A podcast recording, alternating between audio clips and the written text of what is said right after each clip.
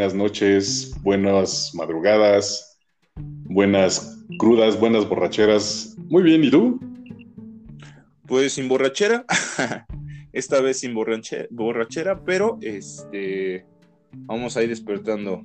¿Tú qué tal, Dave? Todo bien. Oye, despertando independientemente de la hora de la que nos escuchen, quienes tengan a bien escucharnos, son las 12.41. Déjenme decirles de un domingo. Oye, que estamos 16, 17. 7, 18.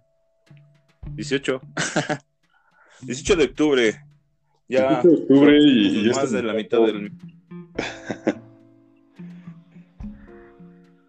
y, este muchacho apenas va, va despertando, pero está bien, esa es, esa es la juventud. Pueden darse los lujos. Me desperté como a las nueve, pero seguía en cama, entonces ya levantarte es cuando ya estás fuera de la cama. pues bienvenidos todos sean a un capítulo más, al segundo capítulo de el... el segundo! Eh, sí es el segundo, ¿no? Ya con nuestro nombre oficial. Eh, ah, bueno, con con el nombre oficial, sí. Pero son tres, güey, van tres. Sí, pero, pero el primero casi nunca se cuenta. Porque no, no sabes ah. para dónde, para dónde va a ir la cosa. Todavía no sabemos. es la cuestión. Bueno, eh, sea el segundo o sea el tercer capítulo, bienvenidos sean a este nueve episodios de El Andén del Vago. Y pues en esta ocasión eh, vamos a hablar de algo que yo creo que a muchos de los que nos gusta la música es un tema que va siempre junto con pegado, ¿no, Roberto? Sí, porque pues así es como la empiezas a conocer, así es como empiezas a, a querer a una banda y a recordarlo por lo que viste alguna vez en algún video que no siempre, ¿eh? Mira, yo, yo voy a contar mi experiencia desde, desde la perspectiva de mi senectud, de mi ancianidad. Pues, evidentemente, conforme va, van pasando los años, la forma en la que se consume la música pues, cambia radicalmente. Eh, sigue siendo parte de una industria importantísima, pero pues la verdad es que mis primeros acercamientos con, con bandas no fue a través de videos, que ese es el tema que vamos a, tratar el día de hoy. Pero este, mi primer acercamiento fue a través de comprar cassettes piratas en el mercado de Iztapalapa, en el centro de Iztapalapa, de un dude que literalmente compraba los discos, los grababa mal en cassettes de 70 minutos. O sea, si, si el álbum duraba más de 60 minutos, el güey no lo grababa todo y te quedabas con las ganas de escuchar otras canciones.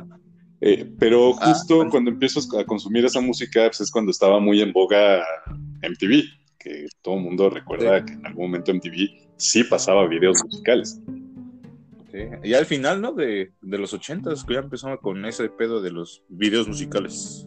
Sí, o sea que realmente era la idea de MTV, pues todos saben que MTV es Music Television y justo la, la, idea de hacer un canal en donde se pudieran pasar videos musicales eh, que estaban en rotación dependiendo de, cómo la gente los pedía, porque pues, hasta eso ha cambiado. Hoy las bandas o los artistas se pueden dar cuenta de qué, de qué tanto impacto han tenido pues, a través de los, de los likes y comentarios a, sus videos que están subidos en redes sociales. Pues, anteriormente era literal, llamar a la estación o al lugar donde ponían algún video, particularmente en el caso de MTV así era, pues tenían que llamar. Eso sucedía evidentemente en, Estados Unidos y después se empezó a, replicar en, otras partes del mundo.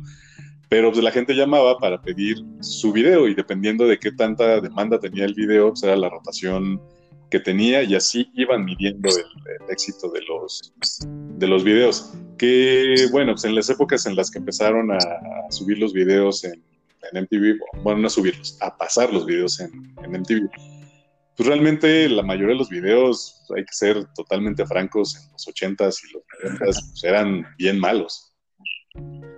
Los 70s, 80s, eh, algunos principalmente eran como, por ejemplo, los 70s eh, sus, obviamente sus característicos trajes eh, con estoperoles, este, diamantina, súper entallado los pantalones.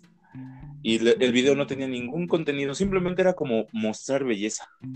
Esa era como de las cuestiones de los videos musicales anteriores. Y pues bueno, o, por ejemplo, Motley, que eres súper fan de Motley, güey. ¿Qué tal los videos de Motley? sí, no son, son, son deleznables realmente. O sea, son videos que evidentemente son, son resultado de la época, ¿no? Y era lo que, lo que vendía. Motley Crue queda, queda claro que era una banda eh, que en la concepción de Nicky Six justo era tratar de mezclar todo lo que a ellos les gustaba, ¿no? Sobre una base de que pues, realmente, digo, no sé si toda la banda, pero al menos Nicky Six siempre fue muy fanático de Kiss, ¿no? Y, él siempre quiso hacer o tomar esta idea de, este rock teatral, llevarlo al escenario, llevarlo a sus, a sus, este, a sus videos, pero realmente ves los videos y pues, son bien malos, ¿no? O sea, estos güeyes eh, como que tratando de, mostrar una imagen de, badass que pues no se las crees. Yo realmente tengo esa curiosidad, o sea, no sé si en aquellas épocas, pues digo, yo estaba muy chavito cuando salieron esos videos, ya los vimos después, pero es algo que le preguntaré a mis tíos, este, no sé si realmente lograban transmitir esos videos la idea de soy super badass, esa, es como una duda, duda que tengo, ¿no? Digo, evidentemente aquí no vamos a meter ni a, ni a Rat, ni a Wasp, ni a Poison, ni a todas estas bandas de hair metal que... Spinal Tap. bueno, Spinal Tap se, se cuesta aparte. Pero, o sea, justo por, por la idea irónica que tenía, ¿no? Pero se volvieron copias bien burdas de ellos mismos. O sea, sí, de repente como que se perdió eh, pues no sé si la idea principal que tenía Motley Crue, pero pues creo que la idea principal de Motley Crue desde el inicio fue viejas chupes y, rock and roll, literal. Sexo, drogas y rock and roll, mi querido. Yo creo que pues de eso se basa toda una banda, bueno, de una banda de rock, ¿no? Como que eso es lo que quieres, lo que necesitas. Sexo, drogas y alcohol. O bueno, no en, no en ese orden, pero es lo que una banda de rock bien merecida eh, busca, ¿no? Exacto, y, ahorita dijiste algo eh, que, yo creo que es la base de, todo. Eh, creo que en general el video musical, así como lo conocemos hoy por hoy, no tenía esta aura. Digo, evidentemente se siguen haciendo videos malos y creo que la mayoría de los videos siguen siendo bien malos. Pero anteriormente la idea de, poner a la banda en imagen haciendo como que tocaban era más un tema promocional, ¿no? realmente era como mostrar a, los integrantes de la banda para que la gente los conociera, eh, que vieran que podían tocar ciertos instrumentos y tal.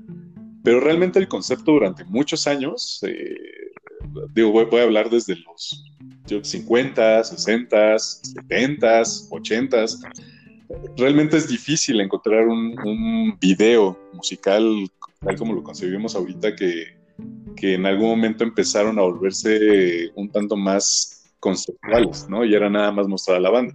Hablo del caso particular de, de Kiss, pero pasaba con todas las demás bandas en donde pues, ellos mostraban como todo el arsenal que podían mostrar en, en un concierto lo grababan en un video de muy mala calidad y pues, literal, ¿no? Lo, pasaban ocasionalmente en algún lugar, pero no había un, canal que distribuyera esos, esos videos, ¿no? Lo veías en algún programa o lo que sea, me imagino que era así. Pero ya cuando llega MTV empieza a romper este paradigma y se dan cuenta que yo creo que es lo que sucedió ya después con, con YouTube, ¿no? Este, una plataforma en donde era más o menos sencillo eh, que lograran pasar tu video, dependiendo de qué tanto la gente lo pedía, te das cuenta del éxito de la banda. Y entonces empieza una producción masiva de videos, particularmente con bandas que querían establecerse, bandas ya establecidas, y, bandas que de repente empezaron a mostrar una cara que no, no se conocía, ¿no? Ya no nada más era la banda tocando.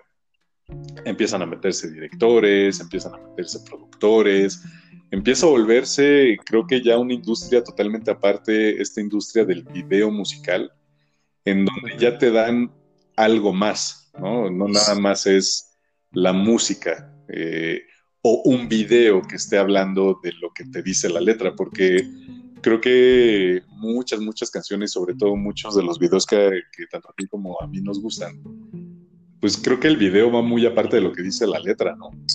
Sí, totalmente, no, no tiene nada que ver. A veces dice una cosa la letra y el video tiene que ver cosas aparte, ¿no?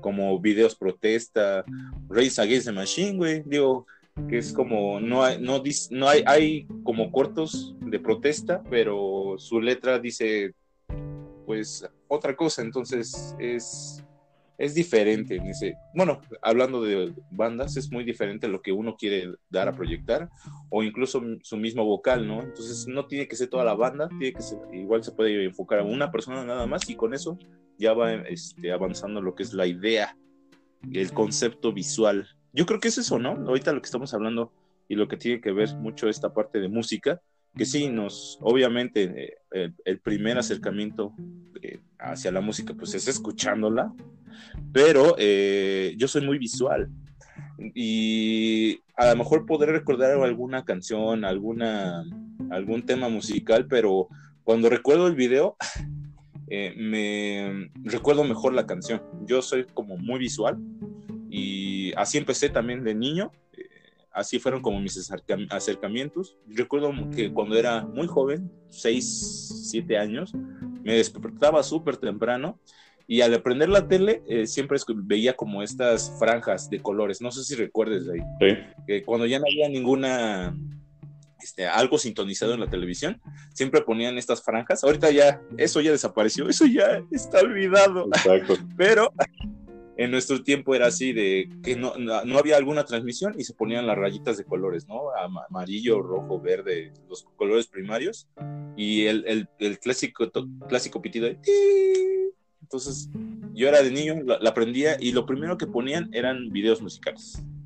Y recuerdo mucho un canal que me ayudó mucho a mi biblioteca de hoy en día, que se llamaba el Canal 28, que no tenía nada que, bueno, en televisión abierta, esto, lo estoy diciendo de televisión abierta, que no tenía este, ni presentador ni nada, pero todo empezaba con videos musicales. Todo el día eran, eh, era música, con videos musicales. Entonces, eh, esa fue como mi primer gran biblioteca, por así decirlo, abierto. Este, este canal, Canal 28. Y pues de ahí empezamos a, bueno, al menos ahí empecé a conocer algunas bandas que en, ese entonces como que todavía no tenía como gran significado para mí, pero que cuando vas creciendo, pues es como de, ah, no más, conozco esta banda, es, es bien chida. Eh, pero a, diferencia de, mí, contigo fueron este, estos cassettes, ¿no? Que decías que, que mal grababan. Sí, ¿no? Y, y aquí el, el punto particular es también qué tanto acercamiento uno pudo haber tenido de más chavo a los, a los videos musicales, atendiendo a la, digamos, incapacidad que tenías eh, o que uno tenía monetariamente hablando, ¿no? De, tener un tema de cable. Pues evidentemente los que tenían en aquel entonces MTV pues, llegaban y te hablaban de videos que tú no tenías ni reconcha idea y que realmente era bien difícil conseguir o ver, ¿no? O sea, yo realmente estos videos míticos que después empezaban a salir, este, yo los vi muchísimo tiempo después porque yo no tenía contratado un sistema de cable, bueno, mis papás no lo, no lo habían contratado. Y pues evidentemente el Internet pues, no era parte de la vida diaria, ¿no? Hoy por hoy tú te puedes pasar horas en YouTube viendo cualquier cantidad de videos o cualquier cantidad de estupideces y se te va la vida, ¿no? Se toma un día entero. Pero anteriormente, acercarte a un video musical si era, si era, pues antojaba una tarea difícil, ¿no? No había canales, o tantos canales, o tantas opciones en, televisión abierta, como dice el 28, sí programaba eh, como videos musicales, y hasta donde recuerdo era como de de todos los, este, de todos los hábitos musicales, ¿no? Como que pasaban de todo. Sí. Entonces, eh, pues sí, o sea, para mí en lo, particular, el empezar a, clavarme eh, o a, ponerle atención a los videos ya fue muchísimo tiempo después. O sea, realmente para mí sí fue primero la música, después fue la letra, después fue acercarme a cierta literatura que la música me, acercó y al revés, ¿no? O sea, como que me quedé más de ese lado hizo un, tantito de lado los videos y ya yo creo que por ahí de la, de la prepa o principios de la universidad fue cuando yo empecé a, a, buscar videos. Mm. Y te estoy hablando que yo cuando estaba en la prepa, pues sí, ya empezaba el internet y ya podías ver algunos videos ahí en línea que tardabas la vida para, poder verlos. Pero mi primer acercamiento a videos fue, sí, videos malos, videos malos de las bandas que me gustan. Te estoy hablando de aquí, de de Bueno, eran buenos porque te divertían, te daban risa. Bueno, ya cuando creces, eh, pero cuando lo ves en un primer instancia es como de, wow, ¿qué es esto? esto debe ser eh, vanguardístico. Pero ya después de tiempo, es como de, lo ves ya con una chela adulto y es, güey, qué mamada están haciendo estos güeyes. no, fíjate que yo la verdad siempre los vi malos. O sea, te soy honesto, la, primera vez que yo vi... ¡Ay, eh, no, es que realmente, vamos, hay cosas que te pueden llamar mucho la atención. O sea, por ejemplo, y, vamos a hablar de algo que yo creo que todo el mundo nos pasó con Michael Jackson. Ah, bueno. O sea, Michael no dejaba a, nada a la imaginación, ¿no? O sea, todo lo, plasmaba. Y lo plasmaba y se veía la producción y se veía. Obviamente, cuando tienes o sea, en mi caso, que yo lo escuché desde muy chavito, pues cuando estaba muy morrillo no pensaba en la producción. Pero si, era algo que, no. Pues, que te llama muchísimo la atención. Sí, sí, sí, tienes razón, güey. Ahí, vamos con otros eh, catálogos, otros, este, otra calificación en producción. No mames, Michael Jackson. Pues thriller, güey. Prácticamente es una, una, película de terror bien hecha, güey. Es, un... Exacto. Entonces, ese tipo de cosas, ¿no? Ya cuando, cuando entro a la prepa, pues es la primera vez que voy al Chopo, ¿no? Yo ya estando en la prepa. Y el Chopo me empiezo a hacer de mis videos y mis discos y mis cassettes y mis playeras. Y no tienes que olvidar que eh, tu sello era el metalero. Exacto. O sea, yo, pertenecía a ese grupo eh, apartado de la, de, la preparatoria de los que escuchaban rock, ¿no? Y metal, entre comillas. Este, y curiosamente nunca fui, o sea, siempre me, moví como que en estos medios lugares en donde pues, me gustaba el hard rock, pero me gustaba el metal, pero no le escuchaba, no escuchaba el metal así súper hardcore que estaba saliendo en, aquel entonces, porque pues, en ese entonces eh, empieza esta, esta ola del new metal, eh, que a mí no me gustaba. ¿No te gustaba? siempre se me hizo muy raro, no, no me gustó nunca porque se me hacía raro que mezclaran como estas ondas hip hoperas con metal, nunca, nunca lo tragué. O sea, yo viví en esa época donde justo nació eso y no me gustaba para nada. Pero eh, muy... ni siquiera te gusta, ¿cómo se llama este? System of a Down.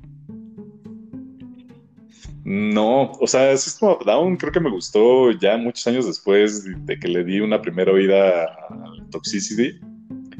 Eh, pero no. O sea, yo en ese entonces era todo Iron Maiden, todo Kiss, todo ACDC, todo Halloween. Eh, medio estaba ahí como que clavadón con, con Motley Crue. Eh, me mamaba Pantera. O sea, Pantera era así como la banda que partía eh, traseros. Entonces me chocaba mucho esa idea de metalero haciendo hip hop, ¿sabes? O sea, como que no, no me la compraba. Te entiendo, güey. Y entonces, y entonces, pues ya cuando llego al, Chopo y empiezo a comprar estos videos, evidentemente el primer video que compro es un cassette VHS, en donde venían videos de Kiss. Y venían videos desde los 70s hasta los 90s, ¿no? De, todas sus con maquillaje y sin maquillaje. Hay, hay encuentros de, entonces, hay encuentros de todo en el Chopo. Oye, ah, perdón que te interrumpa.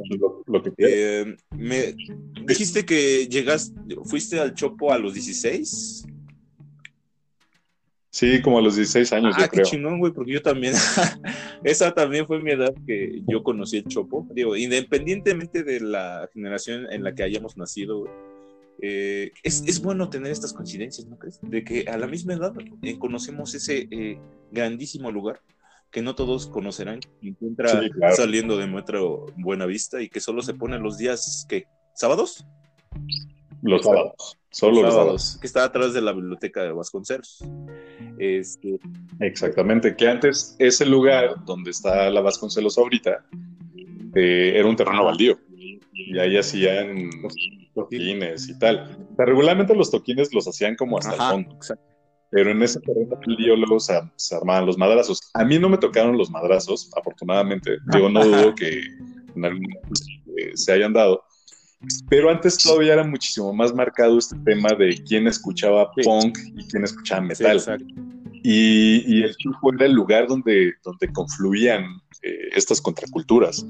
Ahorita ya es una mezcla súper extraña, pero antes era punk y metal, ¿no? Y eran los todos contra los Pero hay que darle como una, vista este, visual, imaginativa y visual ¿eh? de cuando vas entrando al chopo y que, ¿qué es el chopo, ve? ¿Qué es el chopo? Es, como un tipo de pito, pero este, para lo que son metaleros, ponquetos y darquetos.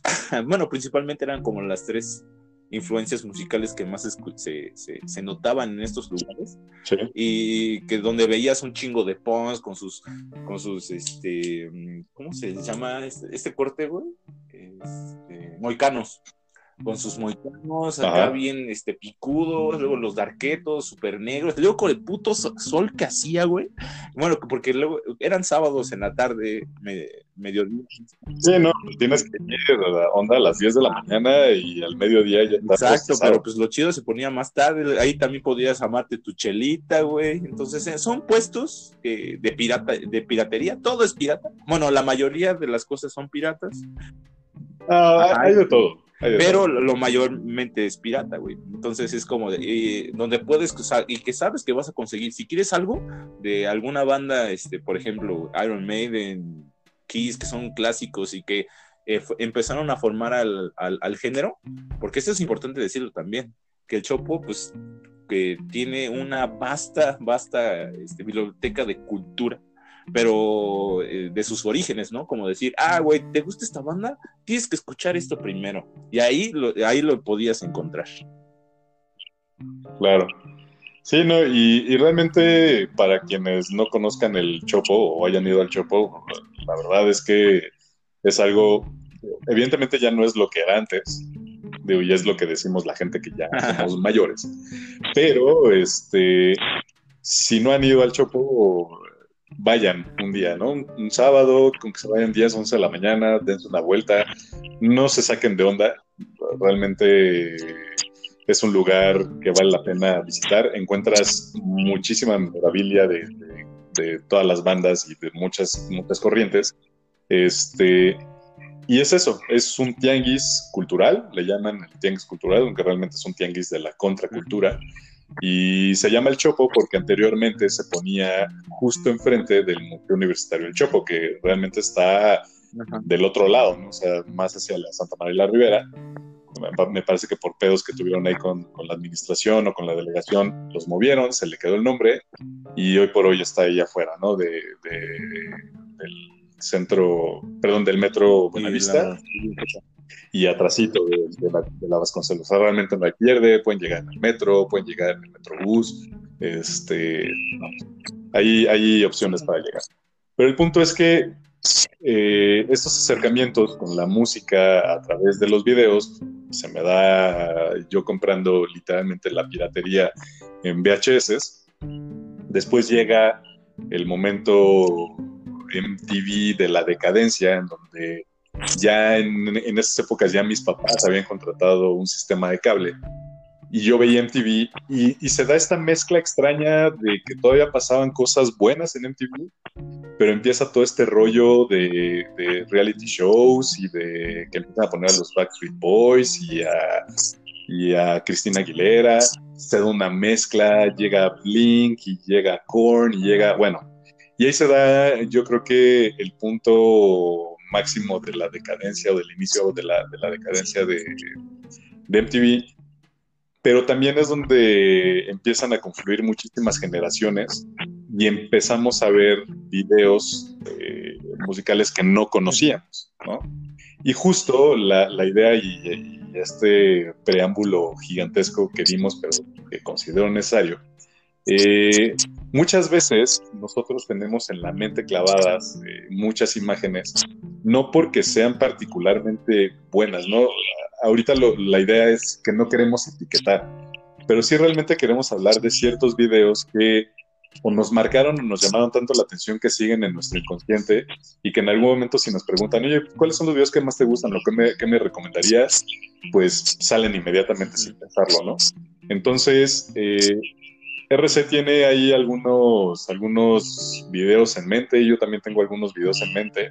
Y, pues, ¿qué te parece? O sea, ¿cuál, cuál es así de los videos que has visto a lo largo de tu vida, alguno que te haya llamado tanto la atención, que sigue en tu inconsciente, que digas, este, a pesar de que la gente lo pueda conocer, para mí es importante por esta razón. O sea, ¿cuál, podría ser alguno de esos videos que te, que te hayan llamado tanto la atención? Güey, no mames, pues, cuando me dijiste cinco videos, yo fue como de, verga, güey, cinco videos.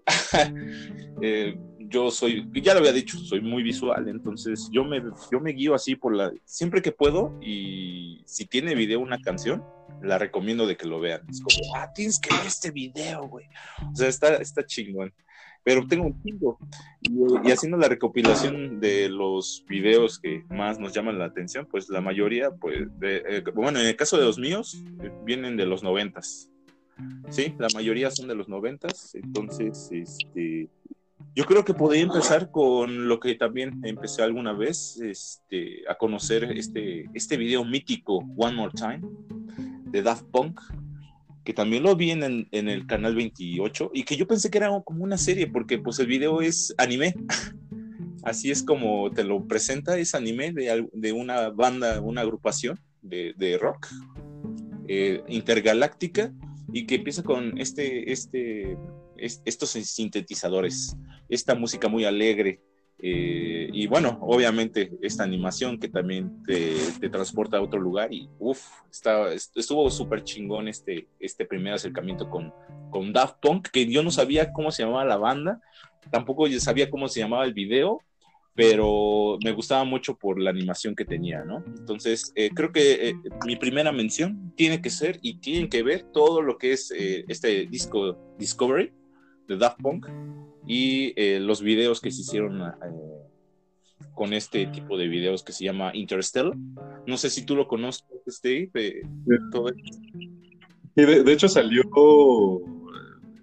vamos, la, idea fue justo esa, ¿no? O sea, tomando como base esta animación japonesa, mejor conocida como anime, eh, basada totalmente en estas historias interestelares y de mechas, estos robots enormes que, que, son muy populares en la cultura japonesa. Y sí, después ya salieron ahí con la película de Interstellar 5555 o algo así, en donde ya te cuentan toda la historia. Y sí, el video de One More Time fue un video que rotaba muchísimo por todos lados, fue una canción que fue ultra popular en esas, en esas épocas. Y también me pasó lo mismo, o sea, yo, yo no conocía a Daft Punk, pero este concepto fue lo que yo creo que lo acercó a muchísima, muchísima gente y fue lo que hizo que a todo mundo nos llamara la atención, que nos claváramos más en, en, esta onda. Ya después cuando uno se da cuenta que son DJs, que no es propiamente una banda y que aparte eran, salían como con es, bueno, sus cascos eh, dorado y plateado, que hacía una evocación también a esta onda de Tron, eh, tenían estos sonidos funky y luego estos sonidos eh, también medio psicodélicos y una mezcla perfecta que a la fecha sigue funcionando de manera maravillosa. Deliciosa, sí, exactamente. Y pues esos fueron de los primeros videos que dije, wow, eh, esta música me gusta mucho. Y pues así fue como conocí a Daft Punk. Igual no tenía como un contexto de lo que era Daft Punk, pero gracias a estos videos y esta serie de, recuerdo que en su tiempo cuando lo sacaron solo eran cinco o cuatro episodios, me acuerdo, y que yo me quedé con las ganas de qué, qué va a pasar con toda la historia, ¿no? Pero eh, creo que ya fue tiempo después que sacaron toda la, el DVD de todo el, disco, que es una... Y de Interstellar, que pues la verdad valdría mucho la pena que, que la puedan ver completa, porque es una gran historia. Y fíjate, hablando de, animación, también para mí uno de los videos que más me, gustaron en su momento y que cada que tengo oportunidad o que recuerdo lo, vuelvo a ver sin cansarme. Y bueno, es un video de una banda muy poco conocida, de una banda que casi no ha tenido éxitos, que es nada más y nada menos que Pearl Jam y el video de To Evolution, que me imagino también conoces, José. Ese, ese video es un video que te vuela la cabeza la primera vez que lo, que lo ves. Y de ese, yo recuerdo haberlo visto no en MTV, lo vi en VH1. Estaban pasando este, videos relacionados con la escena con la escena grunge, lo que sea que eso signifique, porque ya ves que a la industria le encanta etiquetar todo.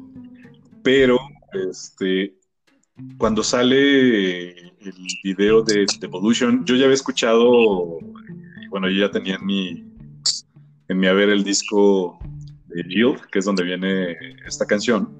Eh, pero cuando veo el video, y es un video animado que literalmente habla desde la génesis de, la vida aquí en, en, el planeta Tierra hasta su inminente destrucción.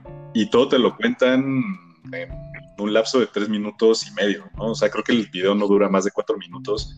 Es un video apoteósico en donde ves la evolución del ser humano, donde ves la destrucción de los dinosaurios, este, donde ves todo lo que ha ocurrido, ¿no? Eh, pasan las guerras, eh, hay alguna referencia al nazismo. Eh, llegamos a este punto de las computadoras, que realmente para, para el momento en el que estábamos, en, ese momento ya viviendo, cuando salió el disco de Jill, pues ya empezaba todo esto de la, interconexión, el Internet cada vez crecía a, a, pasos muchísimo más rápidos. Este, hay una referencia también directa a este punto de la abstracción de la realidad, del ser humano a través de la conexión eh, en la red, o sea, una onda muy Matrix. Este, y en donde ya literalmente te das cuenta que vamos justo para allá, ¿no? O sea, la producción en masa de, seres humanos con etiquetado frontal de código de barras. Eh, si hay una relación directa de la, de la letra con la, con, la, con la canción, perdón, de la letra con el video. ¿no? O sea, aquí eh, pues el video te habla justo de, eso, ¿no? O sea, el, cómo el, capitalismo o este sistema en el que estamos viviendo es tan voraz que pues, prácticamente a pesar de que sigamos evolucionando, vamos derechito a nuestra propia destrucción. Entonces, este video para mí es de los, de los mejores, tiene una animación que recuerda mucho también, no sé si alguno de los que nos escuchan conozcan esta novela gráfica que se llama Heavy Metal, que fue súper, súper famosa en los 80 y que después hicieron una película y después en el 2000 hicieron Tengo que verla. un reboot. Sí, vela, es bien buena.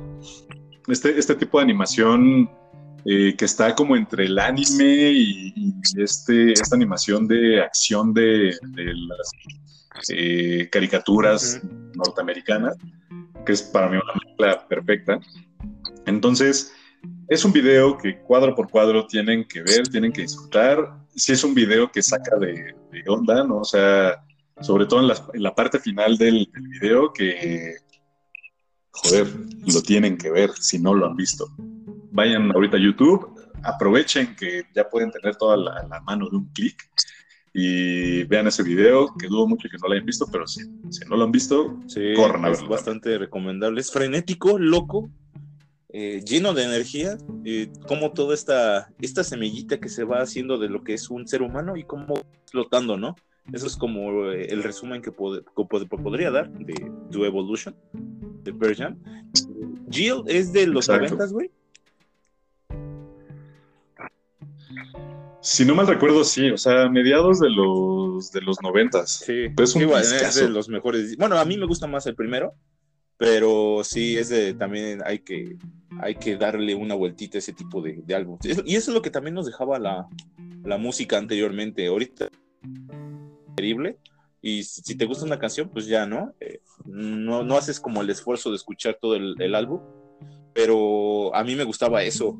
Al menos ese era como mis, inicios en la música de, ah, me gusta esta canción, tengo que escuchar todo el álbum completo para ver cómo se, cómo, cómo vuelve, ¿no?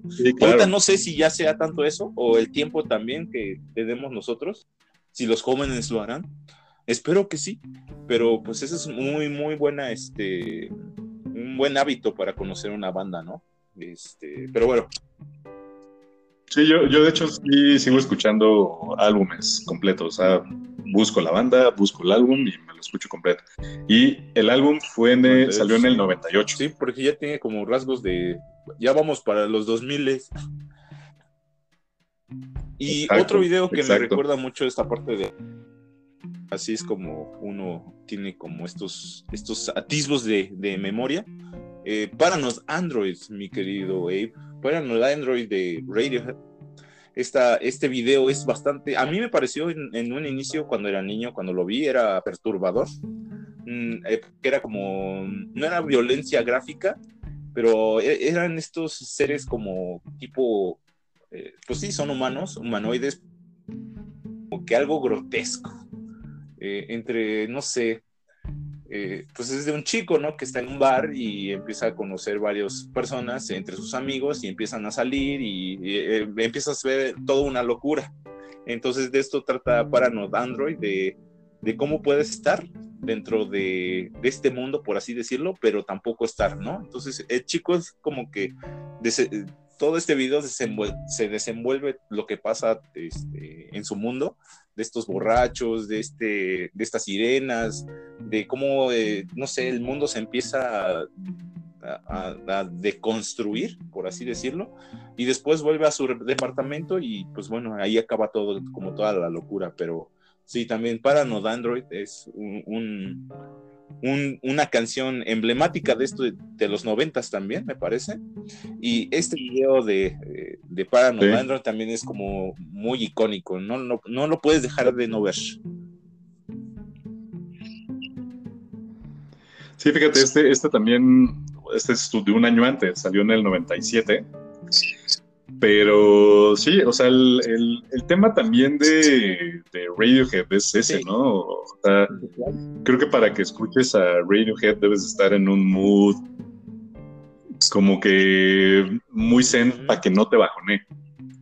Porque digo, a mí me pasa mucho con Radiohead.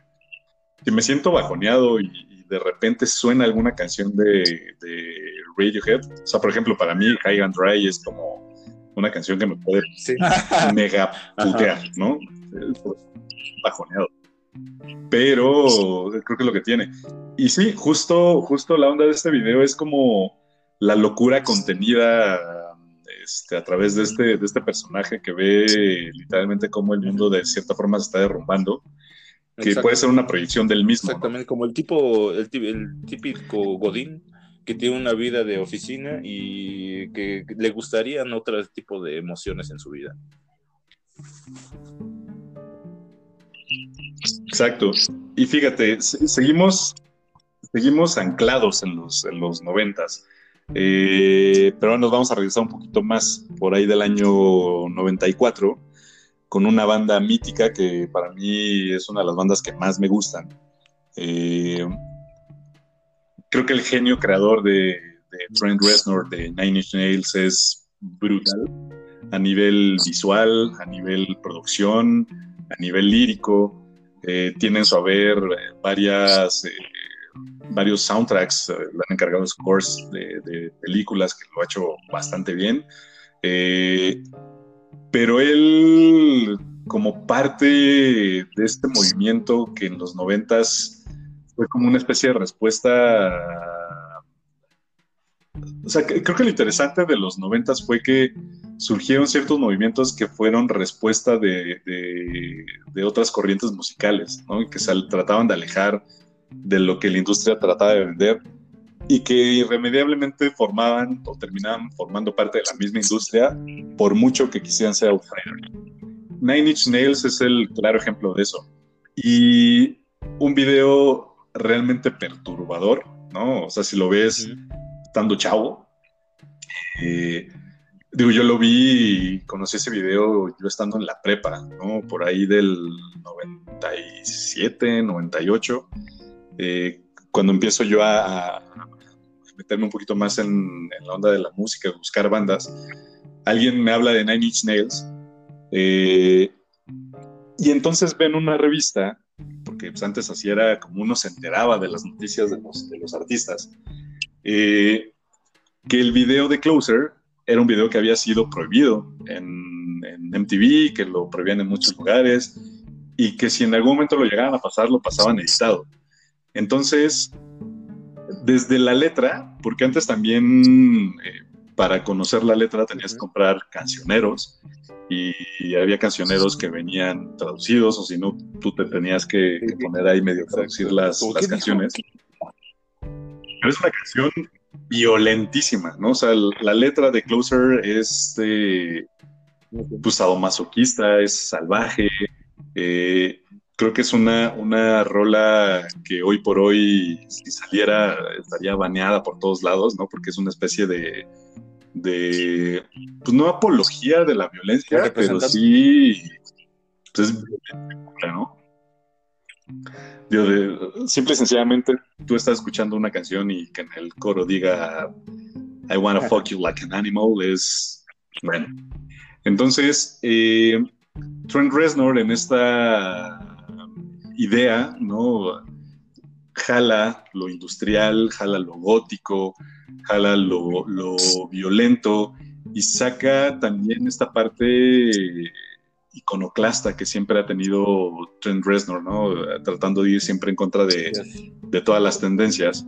Y creo que la parte que más eh, perturbaba a la gente era la escena en donde hay un, no sé si sea un mono capuchino, pero es un mono crucificado. Y es una escena que sale constantemente en el, en el video. Entonces es un video que es como color sepia, es un video que se ve sucio, es un video que sí perturba y saca de, onda. O sea, es, un video que yo creo que hoy por hoy, si las mamás lo ven, se van a asustar. Eh, bueno, quién sabe, igual las mamás de hoy ya son otro, otra onda, dependiendo, ¿no? De, de qué, qué, ciclo de la población, porque también creo que hay más mamás que se abren más a este tipo de, de contenido hoy en día. Crecieron con ello, ¿no? Pero quién sabe, quién sabe. Depende de qué, de qué época hayan nacido estas mamás, güey. Sí, pero, pero aún así, eh, Trent Reznor eh, y siempre los videos de, Nine Inch Nails son bien buenos. Entonces, si no lo han visto, eh, se, los recomiendo porque es un video que, para mí es como sello de la época, ¿no? donde estas grandes figuras musicales que vendían millones de discos, haciendo lo que hacían, lograron jalar a, gran parte de la población joven, ¿no? Alrededor del, mundo, y lograron captar la atención, ¿no? O sea, ya después vino eh, Marilyn Manson, ¿no? También con estos supermontajes que, que tenía y, que las mamás se asustaban. Pero para mí, yo le creo más a, esta onda outsider que tiene Trent Reznor que a lo de Marilyn Manson, pero ah, pues cada quien, ¿no? Hay cada quien tipo de gustos, güey, que se puede satisfacer de, cualquier manera. Y bueno, regresando a este tipo de, de, videos que, bueno, que son como agresivos a la vista, que denotan también mucha violencia. Bueno, no denotan, pero sí sus, sus letras van cargadas de violencia. también me recuerda mucho este video. Y también es algo perturbador, que recuerdo el video de Freak on a Leash, de Korn. Eh, lo recuerdo muy bien porque pues es también parte animación. Y ahora que lo volví a ver un poco mejor, pues está muy bien hecho, o sea, es como este, este póster, e, esta animación que tienen dentro del video y de cómo se va desenvolviendo de, un, grupo de niños que, que asaltan a, un guardia para quitarle sus llaves y poder entrar a, lo que es un mini parque de diversiones, por así decirlo, un parquecillo nada más. Y que accidentalmente este, este guardia, ¿quién va a llevar un arma, no? Bueno, bueno, este, este guardia, este guardia eh, para un parque, ¿no? Para un parque de, de, niños, ¿no? Bueno, Estados Unidos, ¿de acuerdo? Tienda constitucional. Eh, sí, exacto, sí, yo entiendo, es, Estados Unidos, ¿no?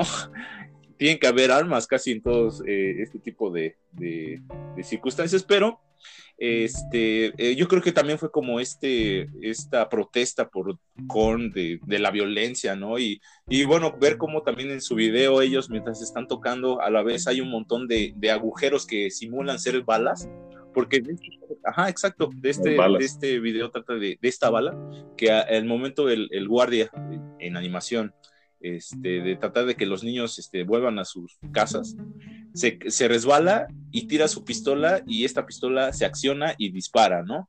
Contra el objetivo que es una niña que podría, este, que podría recibir o no el impacto de bala. Entonces, eh, todo este, este video trata de, este, de esta trayectoria de la bala, de cómo va pasando a través de, del mundo hecho caricatura al mundo real y cómo atraviesa también todo este, eh, este cuarto, este espacio donde la banda está tocando, pero la bala nunca los toca, ¿no?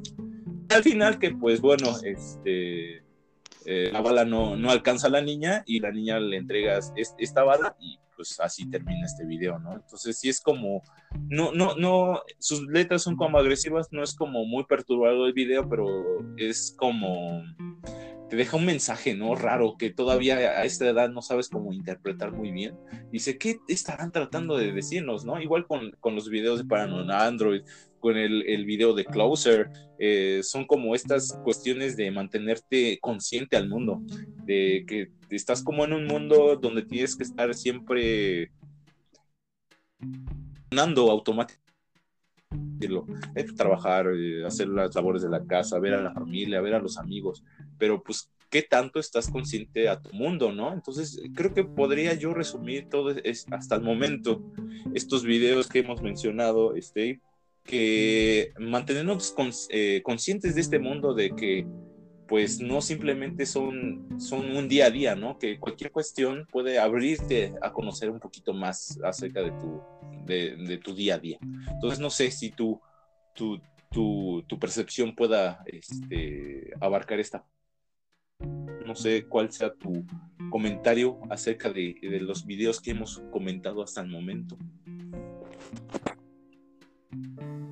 Sí, o sea, al final eh, creo que lo importante es de entrada ver el contexto en el cual estos videos empezaron a surgir y también eh, estar en el entendido que los artistas que, que participaron en la creación, partiendo desde, desde, la creación musical y después ya la parte de, trasladarlo a, a, un video, pues evidentemente el resultado de las épocas en las que estaban viviendo. Hoy por hoy creo que estamos muchísimo peor de lo que estábamos antes, o tal vez igual, ¿no? Creo que la diferencia es la exposición o la sobreexposición que hay de las cosas. Creo que no ha cambiado mucho desde esos eh, principios de los noventas a estas fechas, la verdad es que yo creo que seguimos totalmente igual. Eh, pero sí esta parte de la denuncia que hay en estos videos es, es bien importante, ¿no? Tal vez no tanto en Closer una denuncia social, pero sí una denuncia sistémica, ¿no? O sea, ir en contra de lo que está establecido. Y por lo que respecta a Korn y por lo que respecta a, Radiohead, creo que el caso de Daft Punk se cuece totalmente aparte porque es un concepto totalmente diferente. Pero todo termina redundando en eso, ¿no? En, esta crítica eh, a la voracidad de la gente, a la inconsciencia de la gente, ¿no? Hablando particularmente en el caso de, Korn, la, escena del video que mí más me gusta es cuando la bala se para frente a Jonathan Davis y, le grita el co y la bala empieza a reventar todo por todos lados. Eh, creo que es, esta parte de enfrentarte también al, sistema y a la propia enmienda de la Constitución de Estados Unidos que le permite a todo el mundo tener, tener armas, ¿no? Que esa es la, parte importante. Eh, pero ya muchas de sus, de sus letras, hablamos particularmente de Jeremy y también del video de Jeremy, que también es, es, muy bueno y perturbador, sobre todo el, el, que no está editado, ¿no? El, el, final que no está editado. Hablan de eso y si te das cuenta, pues es en estos noventas donde al parecer como que todo el mundo estaba más deprimido de lo que debería, ¿no? Por eso digo que hoy por hoy creo que ha cambiado muy poco, eh, pero la diferencia es que en estas épocas lo que siento es que la gente prefiere dar la vuelta a sus problemas que enfrentarlos. Y creo que esa es la, la gran diferencia que existe entre los videos que puedan estar eh, surgiendo en estos días, donde todo te lo tratan de, pintar como si fuéramos, estuviéramos viviendo en el mundo feliz, este, y esta positividad que resulta muchísimo más tóxica que el estar bajoneado, ¿no? O sea, al, menos cuando uno está bajoneado podría llegar a, identificar las cosas que efectivamente te pueden estar haciendo daño y tratar de trabajar en ellos en ellas. Pero aquí sí todo está como ya lleno de, esta no pasa nada, no aceptamos malas vibras, todos estamos bien. No, la vida no es así, chingado. justo, Exacto, o sea, la vida está llena de grises, ¿no? No todo tiene que ser color de rosa como lo están pintando ahorita. Y, justo un video que también toma eso desde el pop, literalmente desde el pop, con una figura pop que ya era una figura totalmente reconocida, no nada más en su carrera como solista, sino también como parte de una boy band en los, en los 90 que es Rock DJ de Robbie Williams. Eh, que este ya es más de principios de los icónico, me parece que es por ahí del 2001. No, esa siempre la escuchaba, siempre, siempre, siempre, siempre. Sí, era un video que sonaba por que lo veías en todos lados, era una canción que, que escuchabas por todos lados. Por mucho que uno dijera, no, es que yo escucho puro Iron Maiden, la chingada, nada, o sea, todo mundo conoce una canción de Roy Williams y más esa. Y el video por sí mismo fue un video que llamó muchísimo la atención en su momento por, por lo que va sucediendo, ¿no? Esto, que él mismo se vaya desnudando, eh, que está en una especie de, centro de escenario en donde él tendría que ser el foco. Pero aquí el, mensaje que trae también el video es un mensaje bien fuerte, ¿no? Y, un mensaje bien cierto desde la perspectiva de qué es lo que la gente va a terminar necesitando del artista cuando si el mismo artista se desnuda, ya no lo pelan, ¿qué más quieren? ¿no? Y al final creo que es una denuncia totalmente entendible por parte de, Robbie Williams, en donde yo creo que él mismo se sintió harto de, toda la gente que lo, termina rodeando, de la industria que lo termina consumiendo, en donde él mismo lanza esta como especie de pregunta velada al público mismo, en donde le dice, ¿qué más quieres de mí? dice, ¿qué más quieres de mí? Es, no nada más quieres ver lo que hay debajo de mi camisa, no nada más quieres ver lo que hay debajo de mi camiseta, no nada más quieres verme desnudo, no nada más quieres ver que me quito la piel, quieres comerme. Tu público, gran público, tu industria, quieres comerme. Y eso, la verdad es que yo cuando veía el video, te soy honesto, o sea, sí llegaba como a la parte de, que se quitaba la piel y que empezaba a aventar la carne por todos lados. Y dice, ah, pues está cagado. Pero cuando salió el video, la verdad es que yo no entendía el contexto. Eh, ya después de algunos años, dije, ah, no, pues sí, tiene todo el sentido del mundo el, el video, porque pues, este güey justo lo que está diciendo es, ¿qué más quieren? Que les avienten mi carne, quieren comerse mi carne, quieren destrozarme para sentir que tienen algo de mí. Y creo que esa es la parte fuerte del video y, todavía lo hace muchísimo mejor. Independientemente del, nivel eh, efectos especiales porque hace poquito lo volví a ver. Y es un video que creo que ha envejecido bien, o sea, no, no se ve chapa. ¿no? Este, este CGI que, que, utilizaron me parece que todavía sigue viéndose bien, pero ya viendo el contexto de lo que él estaba tratando de, mostrar o lo que el, director del video trataba de mostrar, se me hace y creo que es un video que se tiene que, que ver de nuevo para que, para que se vea el fuertísimo mensaje que manda desde la trinchera de alguien que podría considerarse artista y que ya no sabe qué más dar al público para tenerlo claro. Imagínate este, estar en ese papel y luego nosotros estamos buscando temas que nadie nos está exigiendo que, que, que busquemos temas para en el podcast, pero que es como parte del trabajo, ¿no? Que, que se puede hacer de este tipo de, de actividades, pero imagínate un artista que pues, de eso vive y que le exigen constantemente que esté dando de sí.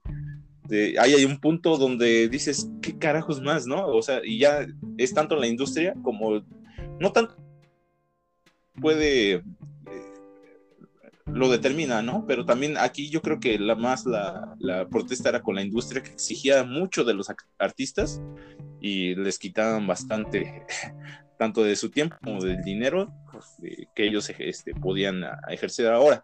Ahora en estos tiempos, yo creo, aparte de la industria y, el público, ahora siento que el público es el que exige más, ¿no? En este tiempo. Si lo podemos tomar en cuenta de lo que fue en los noventas y principios de los dos miles, es que la industria era, era una hija de su puta madre con los artistas, ¿no? Pero no es tanto la industria, está en la industria, pero eh, tú puedes irte abriendo paso gracias a toda la, esta difusión que se puede alcanzar gracias a... Pero ahora ya el público, el público ya es más de cuidado, eh. ya cualquier cosa que no les puede gustar, ¡pum!, eh, puede explotar en redes sociales y con eso te pueden vetar de cualquier sitio. Entonces, hay que estar muy, muy, muy, muy al, tanto de lo que pasa hoy en día. Obviamente, eh, ubicarnos en, nuestro, en nuestra población, en nuestro espacio en lo que va dirigido este. Eh, hablando ya eh, en general, pero los artistas que ya tienen como este renombre, pues se tienen que cuidar muchísimo más del público. Exacto, sí, porque ahora es más fácil cancelar que contextualizar. Entonces, eh, justo lo que te decía de la, positividad tóxica, ¿no? Eh, no necesariamente todo tiene que estar en la misma línea, o sea, por eso hay grises en, todo. Evidentemente hay posturas que son entendibles y otras que realmente no tienen ningún fundamento, pero creo que esa es la parte que, que está faltando, o sea, no nada más en las nuevas generaciones, sino en nuestras propias generaciones que ya no somos capaces de analizar a fondo el por qué estamos diciendo o haciendo lo que hacemos. Entonces, creo que sí, al final, eh, mira, considerando que este video salió en el 2001, 2002, eh, de cierta forma resulta profético para el quehacer artístico en general, ¿no? Y el quehacer de, de cualquier persona en general, en donde eh, ya llegas a un punto de no saber qué más quiere, no, no la gente que te está escuchando, sino la gente que te rodea en general. Y creo que eso es también lo que, lo que genera muchísima ansiedad, eh, lejos del meme del perrito que le da ansiedad, ¿no? Ansiedad real, ansiedad generalizada en la sociedad, de no, saber ni para dónde ir. Ese, ese tipo de pensamientos, ¿eh? ese, ese tipo de pensamientos generan no, pero sí, tiene razón. Eh, hay que tomarlo en cuenta que sí, eh, si una persona está muy susceptible a este tipo de mundo, te puede acabar totalmente. Pero bueno, ya para no, no alargarnos más, me gustaría a mí terminar con este, este serie de, de, videos. Eh, tenía otros pensados, pero también pensé, oye, güey, pues yo no vivo en Estados Unidos, yo vivo aquí en México. ¿Y, qué pasó de la música en español y todo este pedo, no? hay un chingo, ¿no? Hay un chingo de videos. Eh, pero ahí hay uno en especial que eh, recuerdo muy bien de niño y que cada vez que iba con mis primos a, armar la reta de, en ese entonces Super Nintendo, a, eh, PlayStation y Dreamcast, en ese este, había una canción muy icónica eh, en, ese tiempo que es de los noventas y, y, pues es mexicana. Bueno, sí, es mexicano. Alex Sintek, mi querido Abe. Alex Sintek con la canción de Tú necesitas. Esa canción eh, exacto. ya te había pasado mi lista de canciones. Perdona que no te haya compartido esta, pero fue como de, ay, güey, sí es cierto. O sea, eh, tengo bibliotecas llenas de música este, en inglés y en otros idiomas, ¿no? Eh, también tengo aquí mis, mis gustos este, mexicanos, obviamente. este es como un gusto culposo, entre gusto culposo y gusto chingón. Eh, pero sí, esta canción de Tú, Necesitas, este, de los noventas, donde salían un, un sinfín de, de, icónicos actores eh, de, de Exacto, sí, sale Chabelo y otros. Chabelo salía, ¿no? Pero que eran este, icónicos. Ah, claro, es que salía Chabelo, o sea, si no mal recuerdo, como que intentó de alguna manera eh, no reunir a todo el elenco, pero sí parte del elenco de aquel mítico programa setentero, ochentero llamado La Cadena sí, programa. Mi mamá porque incluso, si no mal recuerdo, sale Chabelo, que Chabelo era como de los, de los principales, y también sale Alejandro Suárez, eh, mejor conocido como el Vulgarcito. Entonces, eh, sí, o sea, como que trató de retomar esa idea kitsch, Alex Intec, y meterla en el, en el video de Tú Necesitas, que por, de por sí es un video. Sí, exacto. Pues cada vez que escuchas. Es un video bien divertido. Te, sabes la canción, güey. Te sabes la canción y la va a cantar. Entonces, es. Eh, yo tenía que incluir en este, en este espacio esa canción. Lo recordé. Entonces fue como de, es que sí, güey, o sea, podría haber escuchado un chingo de influencia de otros países, pero pues aquí en México, ¿qué me llegó? Pues eso. fue, hay más, ¿no? Hay más, obviamente, pero pues tenía que mencionar, digo, somos mexicanos al fin y al cabo, güey, y pues esto es, pues hay que también defender lo nuestro. Digo que no es como que muy defendible Alex Intec, ¿no? Pero... Mira, creo, que a Alex Intec le, pasó algo curioso, o sea, no dudo de las capacidades que, tiene como, como, músico, porque creo que él ha estado metido desde muy, muy chavito en, en esta onda. Sí, este, digo, no nos vamos a poder desmenuzar su, carrera en solitario, pero hay que recordar que Alex Intec inició con la idea de tener una banda, ¿no? Eh, que era como una especie de pop rock y que se llamaba Alex Intec y la gente normal, eh, que ahí fue donde, donde empezó a, a escalar como posiciones en, en, la popularidad que ya después tuvo y que después terminó reventando con, con el soundtrack de Sexo, Pollo y Lágrimas. Pero creo que el rumbo que, empezó a tomar en algún momento Alex Intec de hacer un pop eh, fino, ¿no? Un pop eh, alegre, sin tanta pretensión, pero bien elaborado, creo que en su momento lo, lo, logró. Ya después, la verdad es que le perdí todo el hilo del mundo, pero sí, o sea, era inevitable eh, el no escuchar, ¿no? esta canción en particular, y ya después Sexo, Pollo y Lágrimas, cuando salió la peli.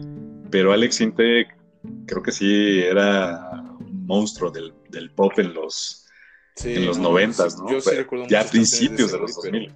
pues la más icónica y la que más me recuerda a mi niñez y que sí tengo muy buenos recuerdos es como de, ay, lo que tú necesitas.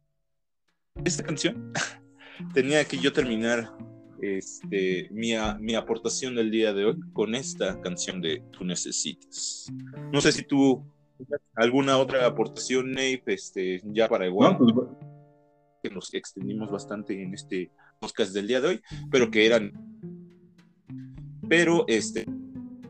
Es este, compartimos algo más.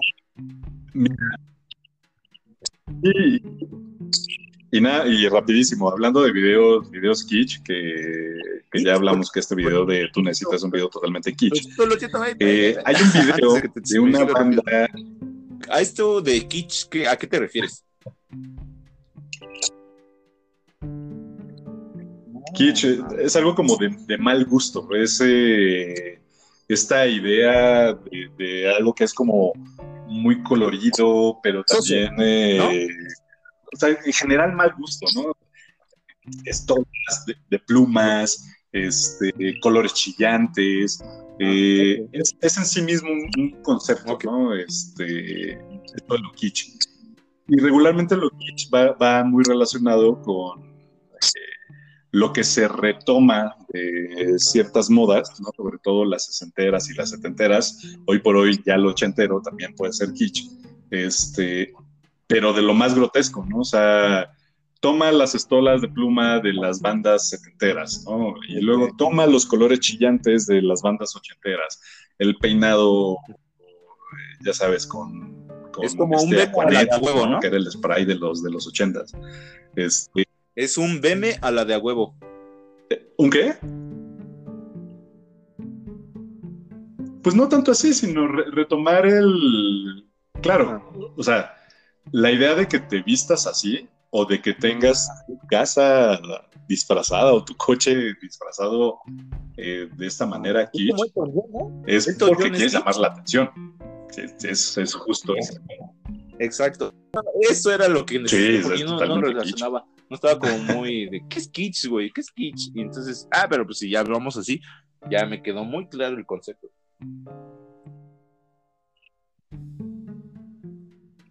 Exacto, y, es la misma gente que lo puede utilizar, eh, digo, puede ser Kitsch totalmente consciente y Kitsch que realmente cree que, esto John pues, tiene se ve bien musical, ¿no? Este... Es su estilo. Ajá, ajá, exactamente. Como un David Bowie, Él, también es como él puede hacer lo que pasó por un chingo de madres. Pues, a él, ¿qué le dices, güey? si él lo empezó. Pero disculpa por interrumpirte, güey. Tú estabas en, en, en, tu última aportación. Y mira, No, retomando e, esta onda de, del mal gusto, eh, hay una banda que a mí en lo particular me gusta mucho, que ha sido vilipendiada por mucha gente, pero también a mucha otra le gusta, que se llama Styx. Es una banda que también surgió por ahí de los 70s, eh, tuvo su, su, momento máximo por ahí de los 80s. Eh, son más conocidos por la mítica canción Mr. Roboto. Pero si ustedes le entran a la discografía de, de Styx, van a encontrar cosas bien interesantes. O sea, realmente a mí, eh, creo que a Styx le pasó lo que a muchas bandas que intentaron ser progresivas en algún momento les pasó.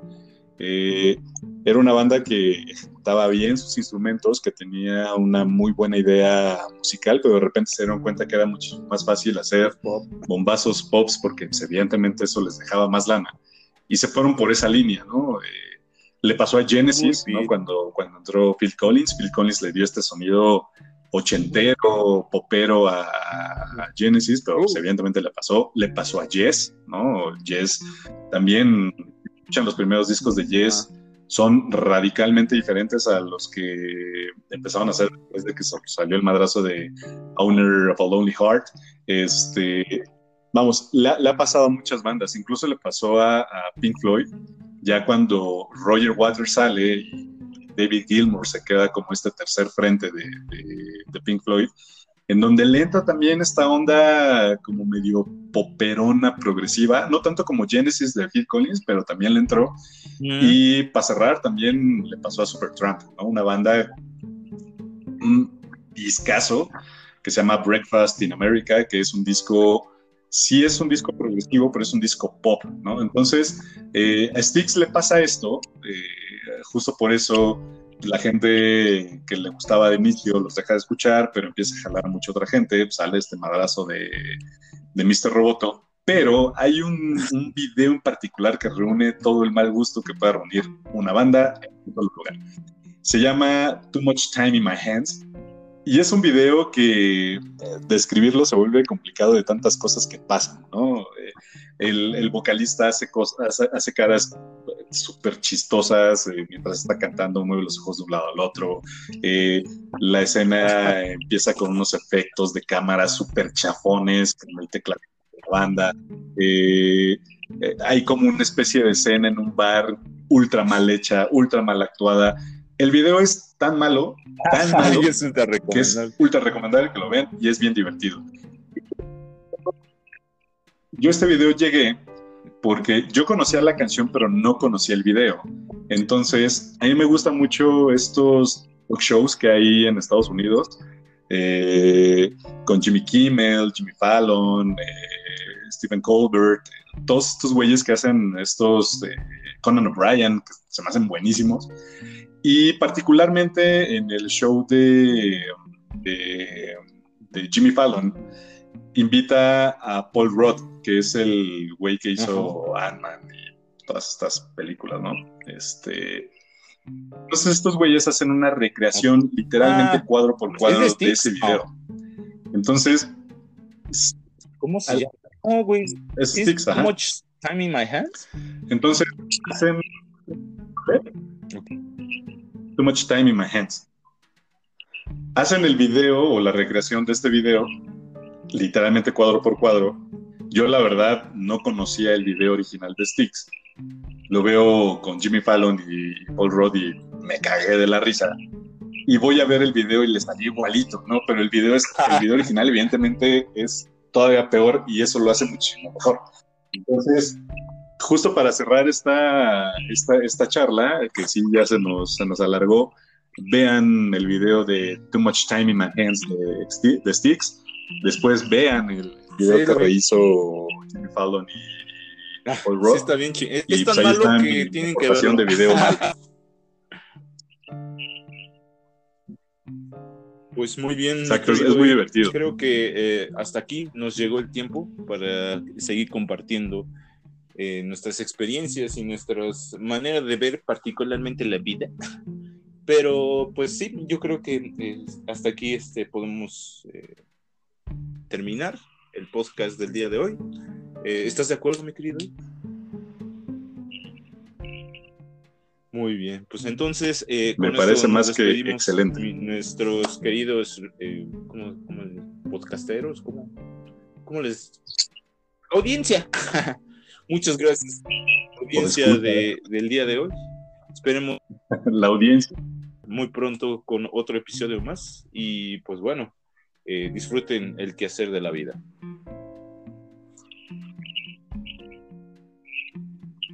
No se olviden de darle like, de compartir si les gusta, eh, seguirnos en, Anchor, porque me parece que ya lo vas a subir en Anchor y evidentemente en Spotify. Denle like. Muy bien. Y pues nos estaremos. Pues, nos vemos la próxima, mi querido Ed. Que tengas muy buen día. Muchas gracias, José. Cuídate y adiós a todos.